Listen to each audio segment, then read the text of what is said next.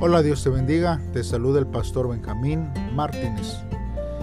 Este día, hermanos, vamos a estar meditando hoy martes 2 de mayo en el segundo libro de Samuel, capítulo 13, del versículo 15 al 29. Y como título, este devocional lleva Tragedia por el silencio y odio. Te invito a que pauses este audio si no has hecho una oración y le pidas a Dios que Él sea el que hable a tu vida a de este devocional. Si ya lo has hecho así, entonces vamos a escuchar lo que la palabra de Dios dice. La palabra de Dios dice así. Pero después de, violar, violarla, sintió un odio hacia ella mucho más grande que el amor que sintió antes. Y le dijo, levántate y vete. Tamar le dijo a Amnón, no, no me eches así. Eso sería peor de lo que acabas de hacer. Pero Amnón no la escuchó, sino que llamó a su siervo y le dijo, echa de aquí a esta mujer y luego cierra bien la puerta. Así que el siervo de Amnón la echó fuera y cerró la puerta. Tamar llevaba una túnica de muchos colores, especial para las princesas solteras. Al salir, rasgó la túnica y se echó ceniza en la cabeza. Luego con las manos en la cabeza se fue llorando. Entonces su hermano Absalón le dijo, ¿has estado con tu hermano Amnón? ¿Te hizo algún daño? Sí, así es. Cálmate, hermana. Amnón es tu, eh, tu hermano. No dejes que esto te preocupe más de la cuenta. Así que Tamar no dijo nada y desolada se fue a vivir a la casa de Absalón. Al enterarse de eso el rey David se enfureció. Absalón odiaba a, su hermano por haber violado a su hermana y no le dirigía la palabra. Dos años después, los hombres de Absalón se encontraban en Baal Hazor, esquilando las ovejas. Absalón invitó a todos los hijos del rey para que observaran. Absalón se dirigió al rey y le dijo, venga su majestad con sus siervos observar cómo esquilan mis hombres las ovejas.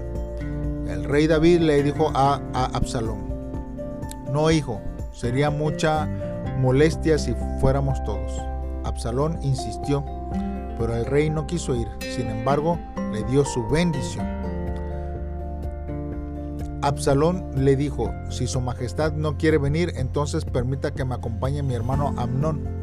El rey le preguntó a Absalón, ¿por qué quieres que te acompañe? Absalón siguió insistiendo hasta que David consintió en que todos sus hijos fueran con Absalón, incluso Amnón. Entonces Absalón les dio la siguiente orden a sus siervos, vigilen a Amnón cuando esté borracho y alegre por el vino, les daré la orden de que lo ataquen y lo maten. No teman ningún castigo. Después de todo, solo estarán obedeciendo órdenes. Tengan ánimo y sean valientes. De este modo, los jóvenes soldados de Absalón hicieron lo que él les ordenó. Mataron a Amnón, pero los otros hijos de David montaron cada uno en su mula y escaparon.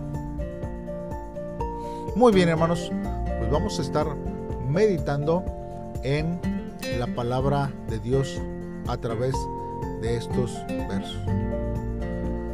Vemos aquí hermanos que eh, primero hermanos este eh, este eh, Amnón hermanos había, se había ocupado en conseguir su deseo después de haber violado a, Tamar.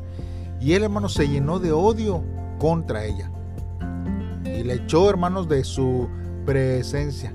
Y ahora, hermanos, Tamar pensaba que era mejor que ella se quedase ahí con, con él, aún casarse con Amnón, y rehusaba ser echada.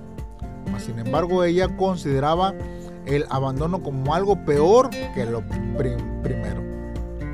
Amnón, quien ya era presa de su propio orgullo, ordenó, hermanos, a sus criados que sacaran a Tamar de su casa.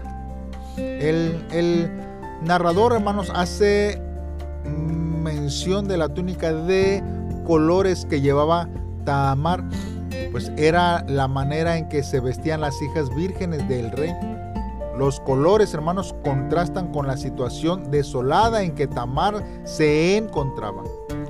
Su aflicción era grande, por lo cual, hermanos, se esparció ceniza sobre su cabeza. Se rasgó sus vestidos y gritaba con sus manos sobre su cabeza. Tamar corrió a su hermano Absalón, quien trató de consolarla. En vano, Absalón le decía a su hermana que no tomara el asunto tan a pecho. Para Tamar, hermanos, si era una gran aflicción. Tamar quedó desolada o desbastada por la experiencia.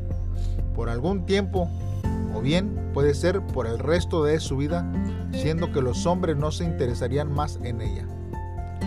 Hermanos, el comentario del narrador acerca de la condición de Tamar demuestra su interés en Tamar y lo sucedido a ella. La descripción del narrador no es fría y calculada, sino que hace resaltar la humillación y aflicción a la que Tamar fue sometida. Un comentario, hermanos, que habla a la experiencia de muchas mujeres que había, hermanos, sufrido la misma suerte que Tamar. Cuando David supo lo que había pasado, se enojó mucho. Pero no se dice que hizo algo, hermanos, con respecto a este asunto.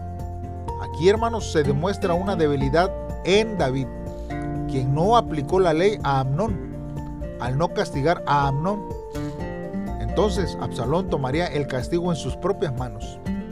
David falló una vez más en aplicar la justicia. Anteriormente había dejado sin castigo al asesinato de Abner. Ahora, con menos autoridad propia, después del episodio de la muerte de Urias, David dejaba sin castigo a Amnón. David ahora se añadía a la lista de padres junto con Elí y Samuel, que llegaron a ser grandes personalidades usadas por Dios, pero que descuidaron la disciplina de sus propios hijos. Absalón tomó, hermanos, en sus manos el castigo de Amnón. Aunque no deja de ser contradictoria la actitud de Absalón, primero le dijo a Tamar que no se preocupara por lo que había pasado, porque Amnón era su hermano. Ahora se dice que David odiaba a Amnón por haber violado a Tamar. Quizás lo que influyó, hermanos, más en Absalón fue la inhabilidad de David de castigar a Amnón. La venganza de Absalón, hermano, no sería totalmente desinteresada. Es posible que desde, desde ya Absalón ansiaba el trono y por ello buscaba la popularidad entre los pueblos y aún más buscaba deshacerse de Amnón, el primogénito. Por eso, hermanos, después de dos años, Absalón no había olvidado el crimen cometido por Amnón. Cierto día en que trasquilaba ovejas sus hombres, Absalón invitó a todos los hijos del rey a participar del banquete. El lugar del banquete era Belazor, junto a, Efraín. Absalón también invitó a David y a todos sus siervos. Pero David, hermano, rehusó la invitación. Absalón insistió, pero David volvió a rehusar. Absalón entonces pidió a David que dejase venir a Amnón al banquete. Esta petición de parte de Absalón posiblemente despertó dudas en David. Fue así que David no dejó ir solo a Amnón, sino que envió a todos los hijos al banquete. Así como Tamar, hermanos, había sido víctima de una invitación, también Amnón sería víctima de una invitación amistosa. Una vez más, en la fiesta, los siervos de Absalón siguieron sus órdenes y mataron a Amnón cuando éste se encontraba ebrio. La acción de Absalón de embriagar y luego ordenar el asesinato de Amnón no estaba lejos de lo que David mismo había hecho con Urías. Absalón ahora imitaba lo que su padre había hecho con Urías. Los demás hijos de David, cuando vieron lo sucedido, huyeron en sus mulas. Las mulas eran posiblemente de uso real, lo que indica que los israelitas no utilizaban todavía los caballos. Bien, hermanos, esto nos indica que Dios, hermanos, siempre, hermanos, eh, nos aconseja a seguir hacer el, bien, porque las cosas, hermanos, que hacemos mal tienen consecuencias sobre nuestra vida. Hermanos, porque nosotros debemos ver que las injusticias están a nuestro alrededor. Pero nosotros, hermanos, ¿qué podemos hacer ante las situaciones? Eh, hay injusticias, hermanos, que están en nuestras manos resolverlas.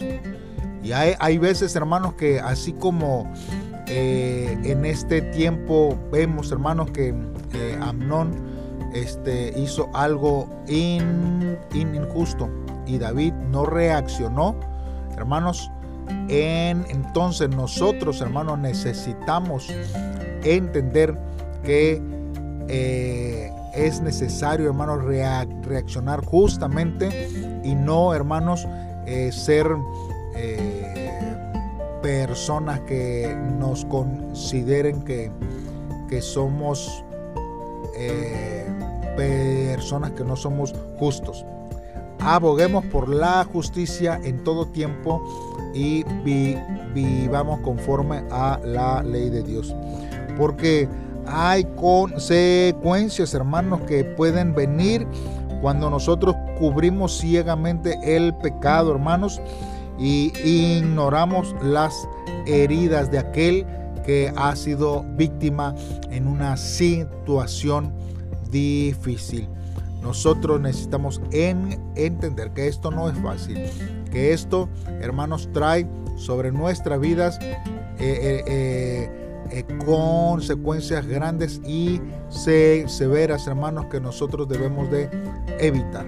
Por eso vamos a hacer una oración en este día para que Dios sea el que nos guarde y nos libre de todo aquello que nosotros podamos cometer. Padre, en esta hora nos acercamos delante de ti. Dios, sabiendo que tú tienes el control de nuestra vida. Oh Dios, podemos ver a través de estos versos de la Biblia y entender, Señor, cuán terrible, Señor, es no corregir el, el pecado cuando uno tiene la oportunidad para hacerlo. Porque con el tiempo, Señor, puede traer consecuencias terribles. Señor, ayúdanos a renunciar nuestra ira delante de tu justicia e inclinarnos a ti, Señor, para pedirte, Señor, sanidad. Haz de nuestra vida, Señor, como un padre o como una madre de fe que no cesa de orar hasta que nuestros hijos entiendan y se arrepientan, Señor, de sus pecados. Ayúdanos, Señor, a ser, Señor, de ejemplo en cosas buenas, en cosas de bendición para nuestras hijas y que tu palabra, Señor, siempre, oh Dios, esté en nuestros corazones y en los corazones de nuestros hijos.